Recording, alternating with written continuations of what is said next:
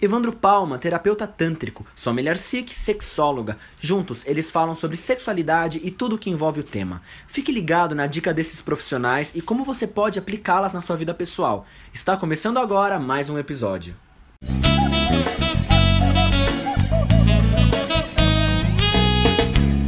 Gente, Evandro Palma, só Milercic, aqui de novo com vocês, respondendo a perguntas. Essa é muito interessante. O meu parceiro gosta de ser estimulado no ânus. Ele é homossexual? Gente, então vamos começar já daqui a parar com essa coisa de que um determinado estímulo no corpo quer dizer uma orientação sexual. São coisas diferentes. Totalmente. A próstata do homem é um local que, se estimulado, dá muito prazer para o homem, seja de maneira externa, seja de maneira interna via reto. Então, vamos começar a olhar para isso, certo? Sem dúvida. Então, a, a situação é a seguinte: todas as pessoas deveriam gostar de ter estímulo nessa região. Exato. Por uma simples razão. Ali você tem uma quantidade de terminações nervosas muito grande. Então, por exemplo, quando a mulher tem orgasmo,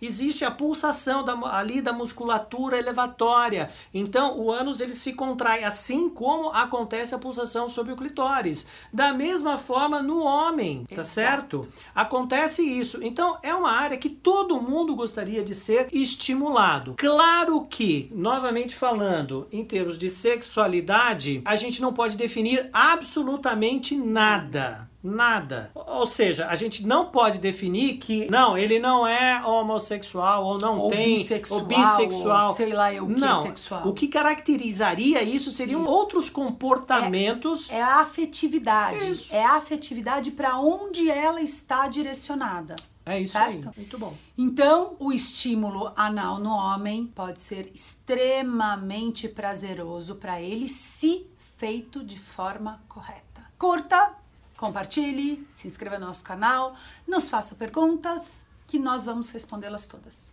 É isso aí. Até o próximo. Até mais.